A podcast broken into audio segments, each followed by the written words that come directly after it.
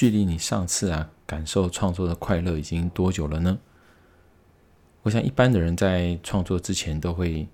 嗯，很多的却步，主要是因为我们很快就会想到后面哦，那种创作可能不顺利啦，或是没有想法啦等等之类一些种种的障碍。因此，有时候我们呃在创作的过程其实并没有想象中这么的痛苦，可是光是想啊，就让人很多的却步。我最近在呃带学生做这个羊毛毡的活动，我可以感受到说，哇，小朋友从在创作里面呢感到这源源不绝的那种热热情跟乐趣哦，让我也突然对这个创作啊有个新的想法。这个羊说，先说到这个羊毛毡哦，它这个做法也蛮有趣，它其实就是一连串一个手工的过程。首先要先把这羊毛毡呢，就是湿毡，就是说先把它弄湿，好，然后先在一个。就是把它先制成一个底底膜，哈，底等于底部做一个底这样子，然后在湿的时候把它搓一搓，让它搓出一个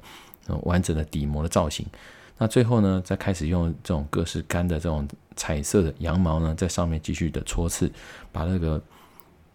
用一种叫做搓针的东西，这搓针它前面就是一个呃一个一根针，但它针头针的这个长长的针头的两边呢，有带有这种。倒刺的东西，哈，叫微微摸起来其实不会很痛，就是微微一个凸起，它可以在你戳下去的时候，就把这个羊毛彼此之间啊互相的交织。因此，小朋友在搓的时候，事实上就是一个上下上下上下的过程，然后下面垫一个泡棉垫。那因为这个搓针，它有时候如果你不小心搓得太斜啊，或者是搓得歪掉了，它针很容易断掉啊。因此，这个羊毛毡搓针也是一个一个耗材了，哈，相当容易损耗的耗材。那也正因为如此哦，这个羊毛毡就是一边你要去呃选颜色啊，一边呢你要搓针又要保持一个固定的一个方向啊，不断的搓，某种程度还蛮疗愈的，这就是一种疗愈的感觉。你可以就一边搓啊，一边享受那个当下的氛围，很有禅意的感觉。那就可以感受到说，哎，其实这个这个他们玩的不亦乐乎啊，想到羊毛毡都耶都很开心这样子。那这就让我诶想到说哦，原来其实创作的本身这个乐趣啊，就是在这过程嘛。我们其实我们很多人说，很多人会担心说啊，创作就是会有压力，是因为我们想到结果，我们觉得说啊，这个结果的东西我做不出来啊，我做不好啦。但可能没有想到说，其实是每一个这个过程中，你是不是很快乐？哦，那最后呢，完成了一个作品，其实只是一个结果，哦，并不是一个你要的呃终终极的目标啊。因为我们画画呢，最重要的是那个过程。所以，我就是给我他们给我一个启发，就是说，其实有时候我们在呃有想那个念头的时候，觉得诶，嗯、不妨希望自己心里啊或生活上啊得到一点调剂的时候，其实最好的方式就是就开始吧，不要想太多，就是拿张纸也好，拿个什么也好，是让自己专注哦。我们可能就做一个呃一个比较机械性的动作，比如说你就算是观察一个东西，试着把它画出来。哦，或者是说，可能拿一个手工艺啊，试着把这个东西完成。某种时候加，因为这个过程还会加上一点创意。哦，毕竟美术这东西是要需要一点点的创造力的。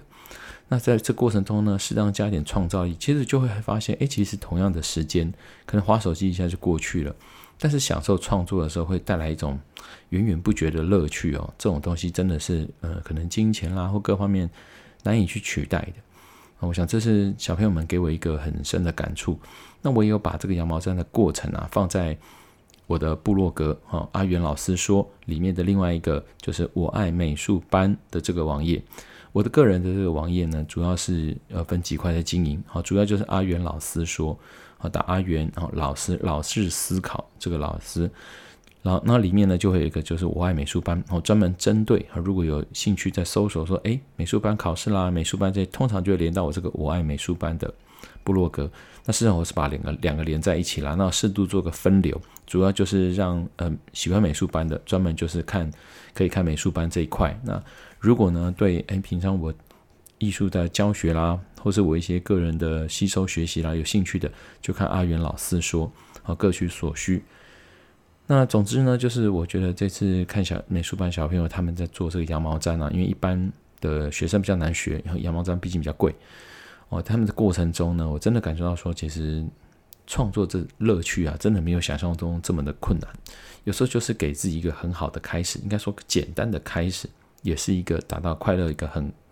很不错的途径。哦，那就提供给你参考，也欢迎你继续追踪，收听阿元老师说，也欢迎你留言给我。好，那我们到这边，下次再见喽，拜拜。